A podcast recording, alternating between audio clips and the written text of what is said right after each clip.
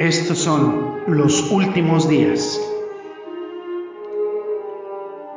Un estudio del Apocalipsis versículo a versículo. Con el hermano Andrés López. Bienvenidos.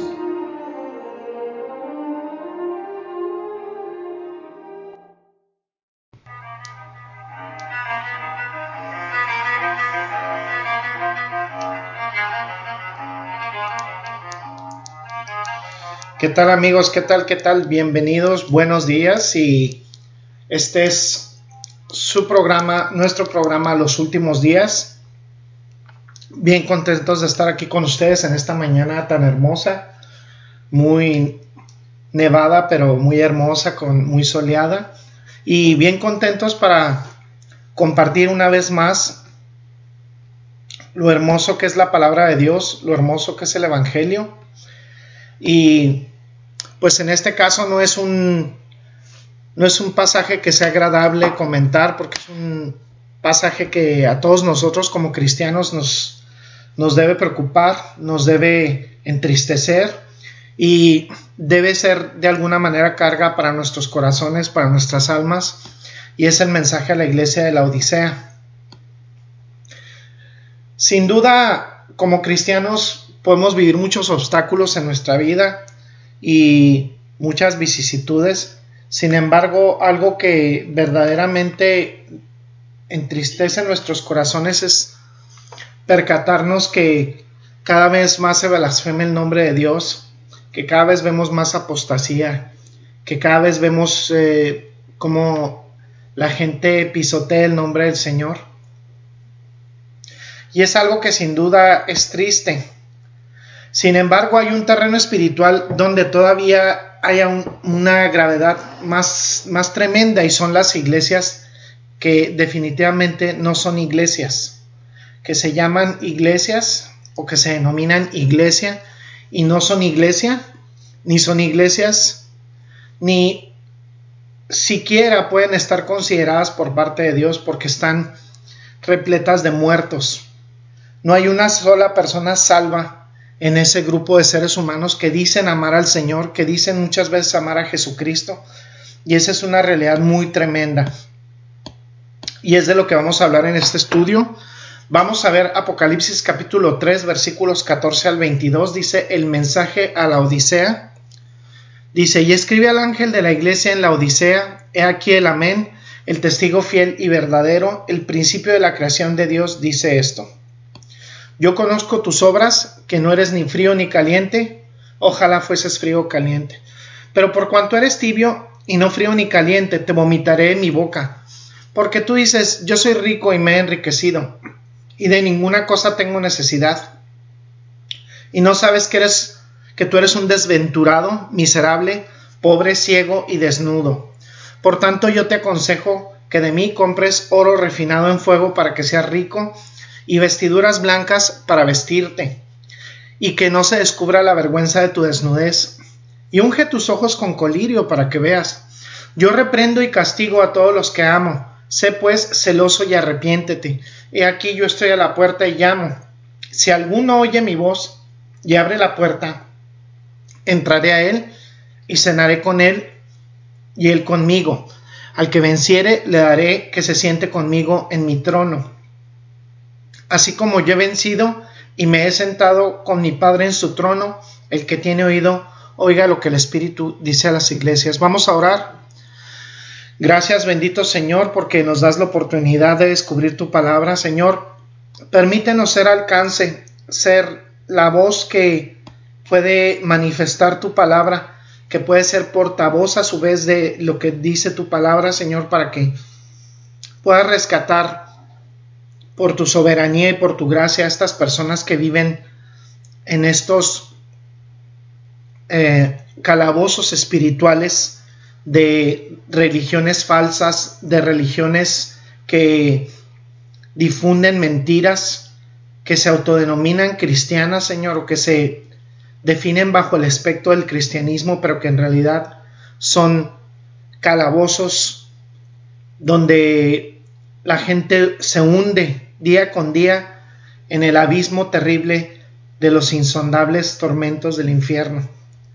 Gracias Señor porque nos permite ser esa voz que profetiza Señor, esa voz que clama tu palabra y esa voz que puede hacer despertar a esas almas dormidas que tú ya has predestinado desde antes de la fundación del mundo para ser salvas. Te exaltamos, amado Dios, bendecimos tu santo nombre por siempre. En Cristo Jesús oramos. Amén y amén. Qué palabras tan duras de nuestro Señor. Llegamos a la última de las cartas de las siete iglesias, a la carta a la iglesia de la Odisea. La iglesia que eh, daba náuseas al Señor Jesucristo, la iglesia tibia. Estas iglesias, como saben, están, estas cartas, perdón, están dirigidas a siete iglesias, iglesias reales, iglesias históricas en ciudades reales de Asia Menor. Trascienden en el tiempo y el espacio y se convierten en cartas modelos de varios tipos de iglesias que existen en todas las épocas de la historia de la iglesia. Nos ilustran el carácter de la iglesia en nuestros días, de hecho desde Pentecostés. Y aquí podemos ver a la Odisea, la última, que es la peor. Ya se han abordado cinco iglesias con serios problemas y se encuentran en una escala de tipo descendente. A medida que avanzamos a través de las siete cartas, recordamos que dos de ellas no tuvieron condenación sino elogios, y estas fueron Esmirna y Filadelfia, y las otras cinco degeneraron progresivamente hasta este punto enfermizo que tiene esta llamada, mal llamada iglesia. Estaba Éfeso, la iglesia todavía fuerte doctrinalmente, sin embargo la iglesia que careció de amor y que dejó su primer amor. Estaba Pérgamo, que no había negado la fe, pero estaba tolerando el pecado. Estaba Teatira, donde todavía estaban sucediendo algunas cosas buenas, pero se había llegado a un compromiso total con el mal y la mayoría parecía haber estado involucrada. Luego estaba Sardis, una iglesia con pocos creyentes genuinos que tenía un nombre, pero que en realidad estaba muerta. Y ahora en la parte inferior, por así decirlo, está esta iglesia de la Odisea. Esta iglesia es una iglesia no salva. De hecho, si había algún creyente en esa iglesia, ni siquiera se menciona en esta carta. Es una iglesia que se caracteriza por su tibieza, se convierte en una metáfora de personas no salvas. La Odisea tiene la sombría distinción de ser entre las siete cartas la única en la que Jesucristo no tiene absolutamente nada bueno que decir. Es una condena, condena sin paliativos, sin elogios. Esta iglesia aparentemente no tiene ningún rastro redentor. Esta es una iglesia falsa, no es salva, no es regenerada. Y debido a la naturaleza de esta iglesia, es la epístola o la carta más amenazante, es el reproche más abrazador, eh, es un reproche sin, sin, sin el menor rastro de, de suavidad, duro, eh, contundente por parte del Señor. Eh, las palabras más duras quizá que tiene en todo el Evangelio nuestro Señor Jesucristo hace un grupo de personas en, en toda la Biblia que se dice en contra de un grupo de personas, se dice aquí, eh, se, se, envía a una iglesia orgullosa. Ahora, la riqueza de esta carta se hace evidente a, a medida que nos esforzamos en escudriñarla, en examinarla. Y podemos comenzar a partir del capítulo 3, versículo 14 y hasta el final del capítulo. Y si quisiéramos comprender la riqueza que contiene esta carta, necesitamos entender primeramente algunos antecedentes y vamos a hacerlo de manera minuciosa a través de este estudio. Y tenemos que escuchar atentamente y esperemos que cobre vida para muchos de ustedes si están en una iglesia así. Eh, estamos conscientes que nosotros como programa de radio, como podcast, llegamos a todo tipo de oído podemos llegar al oído del ateo más recalcitrante y, más abyecto y que niega totalmente la escritura y que probablemente igual apagará esto inmediatamente, hasta la persona curiosa que llega y escucha el podcast o escucha el programa de radio, como hasta la persona que eh, verdaderamente está en una de estas religiones eh, falsas y que tiene, este es un, un llamado, un despertar si verdaderamente usted ha sido predestinado desde antes de la fundación del mundo para ser salvo, por nuestro Señor, esta es, un, esta es una llamada de atención, esta es una llamada, este es el sonido del despertador, haciéndole despertar a la realidad de lo que Jesucristo piensa de esa iglesia. En primer lugar, comenzamos en el versículo 14 y habla del ángel que es el mensajero, el que habría de entregar la carta. Y pues lo hemos comentado, la palabra ángel es ángelos en griego, quiere decir ángel o mensajero. Este fue el séptimo, séptimo de los mensajeros que había recibido esa carta por parte del apóstol Juan en la isla de Patmos. Y a medida que se iban transportando de ciudad en ciudad, cada uno llegaba a su propia iglesia y con esta carta se la proporcionaba para ser leída. Ahora no sabemos si cada uno tenía una copia de todo el Apocalipsis, de toda la revelación, pero sí sabemos indudablemente que tenía una copia de esta, estas cartas específicamente escritas para cada iglesia. Siendo este el séptimo, Indudablemente fue el hombre que llegó a hacer el viaje solo, viaja solo a la Odisea a entregarles esta carta, que probablemente haya leído y releído. Al ángel de la iglesia en la Odisea escribe, y se nos presenta el corresponsal, el amén, el testigo fiel y verdadero, el principio de la creación, y él dice esto. Y escuchemos lo que dice. Ahora recordamos que en cada caso comienza con una identificación del que escribe, nada menos que nuestro Señor Jesucristo. Y recuerda que en su mayor parte, esas características que dan una identificación se toman por parte de la visión de Jesucristo que se da en el capítulo 1 y que ya hemos abordado en estudios anteriores. Sin embargo, en este caso es una introducción un tanto única. Él se identifica aquí con tres títulos. Él se llama a sí mismo el Amén, el testigo fiel y verdadero y el principio de la creación de Dios. Así se, así se autodenomina, así se, se presenta en esta carta y en esta epístola. Y podemos ver aquí eh, que él hace una alusión a una referencia que está en Isaías 65, 16 y que dice el Dios de Amén. Ese es el único título que probablemente refleja un original hebreo. Esto es hebreo de verdad, afirmación, certeza. Él es llamado el Dios de verdad, el Dios de la certeza, el Dios de la afirmación, en el, el Dios que no tiene sombra de duda ni de variación. Todo lo que dice es así. Él dice que es el Dios de verdad que todo lo que dice en él es cierto y por lo tanto es el Dios de amén. Ahora la palabra amén se utiliza a menudo en las escrituras. A lo mejor la tenemos un tanto gastada con nuestro en nuestro lenguaje cristiano, ¿no? Que le llaman algunos el cristianés, ¿no? Que mucha gente para todo dice amén. Pero se utiliza a menudo en las escrituras como una palabra para afirmar la veracidad de una declaración.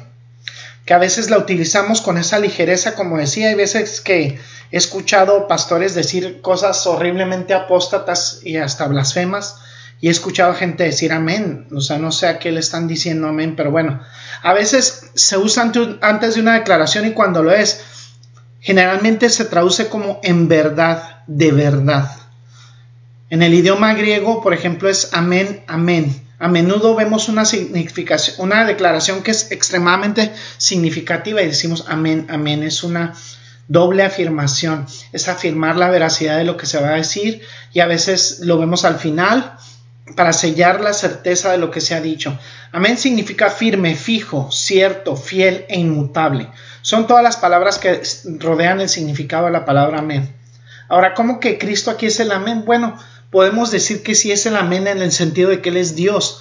Es el amén del Antiguo Testamento. Ciertamente Jesucristo está haciendo en esa eh, actitud del Nuevo Testamento, Él es el amén en carne humana, el amén que vino a ser hombre, pero hay más en, en referencia a su deidad. Él podría haber elegido una serie de cosas para referirse a sí mismo como Dios. Sin embargo, elegir el término amén lo lleva un paso más allá, lo hace trascender aún más, porque Él es verdadero, Él es cierto. Y es una afirmación general, fíjense lo que dice, eh, vamos a leer un poquito lo que dice Segunda de Corintios capítulo 1 versículo 20, Segunda de Corintios 1 20 dice, porque todas las promesas de Dios son en el sí y en el amén por medio de nosotros para la gloria de Dios. De todas las promesas de Él son amén, o sea, son sí, son verdaderas. Todas las promesas son en Él amén. ¿Qué significa eso? Él significa que la promesa de Dios y todos sus pactos están garantizados, afirmados por la persona y la obra de Jesucristo, asimismo por el Creador del universo, el, que, el Señor de la creación.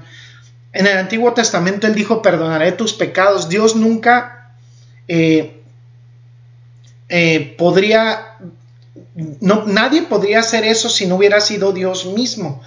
Entonces, eh, únicamente la persona y la obra de Cristo pueden ser una garantía general de certeza para perdonar pecados. ¿Por qué? Porque el perdón fue comprado por su muerte expiatoria. Todas las promesas que Dios hizo de mostrarles a los hombres misericordia y bondad y gracia y darles un reino y la esperanza eterna y la vida eterna están ligadas a que Jesucristo cumple su obra y cumplió su obra. Pero todo lo que él planeó, planeó y propuso para, para el hombre, todo lo que Dios prometió para el hombre, encuentra su amén o su certeza o su veracidad en Jesucristo. La promesa de Dios es toda cierta en él. Entonces, por eso es que se denomina el amén en, Él todo se vuelve seguro. Jesucristo es el amén de Dios, Él cumple todas las promesas. Él también se identifica como el testigo fiel y verdadero. Aclara aún más o enfatiza más la misma línea de pensamiento que vimos anteriormente en amén. Como señalamos, se refiere amén a la verdad y a la certeza y él continúa diciendo que él es testigo fiel y verdadero. Jesús no solo por su obra es el amén, sino que él Continúa con certeza en las promesas de Dios cada vez que habla. Lo que dice siempre es verdad. Él es el que pone el amén al, apuntalar las promesas de Dios, al puntuarlas. Siempre dice la verdad, Él es testigo fiel y verdadero, Él es completamente confiable, no hay sombra de variación, no hay sombra de duda en Él, es perfectamente exacto, su testimonio nunca deja de ser fiable, ni podemos dudar de Él. De hecho, lo dice, vamos a ver Juan capítulo 14, eh, versículo 6, que este es un pasaje muy, muy conocido. Y en este pasaje dice lo siguiente, dice en Juan 14, 6, Jesús le dijo, yo soy el camino, la verdad y la vida. Nadie viene al Padre sino por mí. Entonces, Él es el camino, la verdad y la vida. Él es el perfecto testigo verdadero. Vemos también en eh, Juan capítulo 3, versículo 31, eh, Juan 3, 31 dice, el que de arriba viene es sobre todos. El que es de la tierra es terrenal y cosas terrenales habla. El que viene del cielo es sobre todos. Y esa es la promesa de Dios. El que de arriba viene es sobre todos. El que es de la tierra habla de la tierra, el que viene del cielo está sobre todos, él habla de sí mismo. Él ha visto y ha oído y da su testimonio y nadie recibe su testimonio. El que ha recibido su testimonio, él pone su sello en esto, que Dios es veraz. Jesús viene, habla, los hombres lo rechazan, pero quien le acepta dice que Él es Dios verdadero, Él es el amén de Dios, Él es testigo fiel y verdadero de la palabra misma de Dios. Es una verificación viva latente, una confirmación de las promesas de Dios en todo lo que hace, afirma de Dios en todo lo que dice. el mundo adora dioses muertos, nosotros adoramos al Dios vivo porque Él es absolutamente cierto.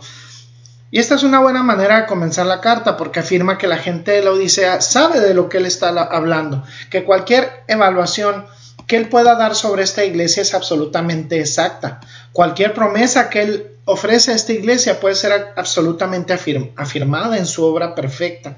Cuando Él evalúa perfectamente la condición de los no redimidos, lo hace con exactitud. Él es un testigo fiel y verdadero de esa condición. Cuando Él ofrece una promesa de compañerismo, en el versículo 20 es una promesa de salvación.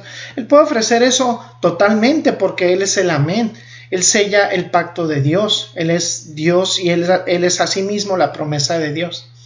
La siguiente cosa que dice de sí mismo es que Él es el principio de la creación. Eh, él, él es esa certeza de la creación y Él así se presenta a sí mismo. Él dice que Él, eh, el testigo fiel y verdadero, dice el principio de la creación de Dios. y es algo muy importante. Eh, él es el principio de la creación de Dios y Él es, no fue el, primero que Dios creó como algunos malinterpretan. No dice que Él fue la primera criatura que Dios creó. Él dice que Él, Él es su fundamento del principio de la creación, es que Él es la fuente de todo lo que existe. Él es el poder por el cual comenzó la creación. Él sustenta el universo y todas sus cosas. Debe notarse que en esta carta enviada a la Odisea tiene mucho en común con la carta de Pablo a la iglesia en Colosas. Eh, estaban muy juntos esta epístola a los colosenses. De hecho, se podría decir que las tres ciudades eran ciudades hermanas. Hierápolis, la Odisea y Colosas. Aparentemente había una herejía en Colosas acerca de Jesucristo. Y esa herejía decía que era un ser creado y no Dios en absoluto, como la herejía esta que tienen eh, esa secta horrible y demoníaca de los testigos de Jehová. No sería demasiado difícil suponer que esa herejía que menospreciaba la deidad de Jesucristo había subido un poco el camino y había golpeado la Odisea. Y aquí cuando dice Jesús que Él es el principio de la creación de Dios, Él es el arche, así se llama en griego o arqué. Está diciendo esencialmente lo mismo que dijo Pablo en Colosenses capítulo 1, versículo 1. Vamos a ver Colosenses eh, capítulo 1, versículo 15, perdón. Colosenses 1, 15. Y dice, Él es la imagen del Dios invisible, el primogénito de toda la creación. es la imagen del Dios invisible, el protótocos en griego de toda la creación, de todos los que han vivido. Él es el supremo. Su humanidad en él se hizo visible como hombre, pero él dice, por él todas las cosas fueron creadas tanto en el cielo como en la tierra, visibles e invisibles, sean tronos, dominios, principados, autoridades, todo ha sido creado por Él y para Él. Él es antes de todas las cosas, es decir, antes de ellas. En Él todas las cosas subsisten. Él es la cabeza del cuerpo de la iglesia. Aquí está, Él es el principio. Aparentemente había alguna duda sobre Él porque obviamente Jesús se había hecho hombre, había nacido sin embargo, Él es el protótocos, o sea, la persona suprema que jamás haya nacido, porque nació como hombre, sin embargo, Él siempre existió como Dios. Y mientras como hombre tuvo un principio, eh, como Dios, Él es el principio y Él creó las cosas. Y aquí es una nota muy importante. La razón por la que tenemos una iglesia que no es salva en la Odisea es porque tenían una doctrina errada respecto a Jesucristo. Fue su cristología herética la que produjo una iglesia no regenerada. Y lo que Jesucristo está diciendo por medio de esta carta a nuestro Señor Jesucristo es que debemos entender que Él es y que Él es el, aquel que ha confirmado todas las promesas y los pactos de Dios. Él es aquel que habla verdad y solo la verdad y Él es el principio de la creación. Colosas estaba a 20 kilómetros aproximadamente a distancia de la Odisea estas dos iglesias eran iglesias hermanas. Es probable que eh, hayan eh, cobrado a lo mejor un, impuesto a cualquier varón judío mayor de 21 años. Era aproximadamente el año 62 antes de Cristo. Flacus, así se llama el gobernador, puso fin a cualquier importación, exportación de oro de la Odisea. Tenemos registros arqueológicos, lo necesitaba para respaldar la moneda. Entonces dijo que no se podía exportar oro de la Odisea. Los judíos siempre pagaban sus impuestos con oro, hacían esto, todos los judíos del, eh, pueblo se reunían, ponían todo el eh, junto en un trozo de oro y así pagaban sus impuestos, era como un solo paquete de oro. A pesar de la orden de Flacus, enviaron su oro de todos modos a Jerusalén para pagar el impuesto del templo y las autoridades de la Odisea lo confiscaron y lo pesaron y lo que vale, eh, lo que equivale en nuestros términos a unos aproximadamente 10 kilos, 20 libras, equivaldrían a unos 7500 ciclos de oro. Ahora podemos saber que había un buen número de judíos. Estos no solo los hombres mayores de 21 años, también, de 21 años también tenían mujeres, sus hijos, y este es un número significativo de judíos ahí. Entonces ellos existieron en medio de una cultura pagana y de esto vamos a seguir hablando en nuestra siguiente misión. Este mensaje es para ti que eh, escuchas la radio o que estás escuchando este podcast. Yo te hablo a ti en este momento que estás escuchando la radioemisora o que estás escuchando este podcast. Hay una promesa de salvación por parte del Señor. Dice que todos hemos transgredido en delitos y pecados y tenemos que bautizarnos en Cristo. Yo te invito a que aceptes a Jesucristo como tu único y suficiente Señor y Salvador. Dice Gálatas 3:27 que porque todos los que habéis sido bautizados en Cristo, de Cristo están, revertidos, revestidos, perdón. Y ese es el revestimiento que te da Jesucristo a través de la salvación. Juan 8:31 dijo entonces Jesús a los judíos que habían creído en él, si vosotros permaneciereis en mi palabra, seréis verdaderamente mis discípulos. si tú aceptas a Jesucristo como tu único y suficiente Señor y Salvador, si le reconoces, si confías en Él, Él te dará vida eterna, porque todos estamos condenados al infierno si no tenemos a Jesucristo, si no lo tenemos en nuestro corazón como nuestro único y suficiente Señor y Salvador y si no confiamos en Él. ¿Cómo puedes tener esta promesa? Ora al Señor, arrepiéntete de tus maldades y pídele al Señor Jesucristo que entre en tu corazón. Esto hazlo donde estás ahorita o en la intimidad de tu casa, porque el día de salvación es el día de hoy, mañana puede ser demasiado tarde. Bueno, amigos llamados Escuchas, este ha sido un, programa de los últimos días. Los esperamos para nuestra próxima emisión. soy su amigo y hermano Andrés López y estamos a través de los eh, micrófonos aquí de Radio Cristo Viene. Paz de Cristo, bendiciones y hasta la próxima. Gracias por el placer de su sintonía. Lo esperamos en una nueva emisión de Los Últimos Días un estudio del Apocalipsis versículo a versículo. Hasta pronto y bendiciones.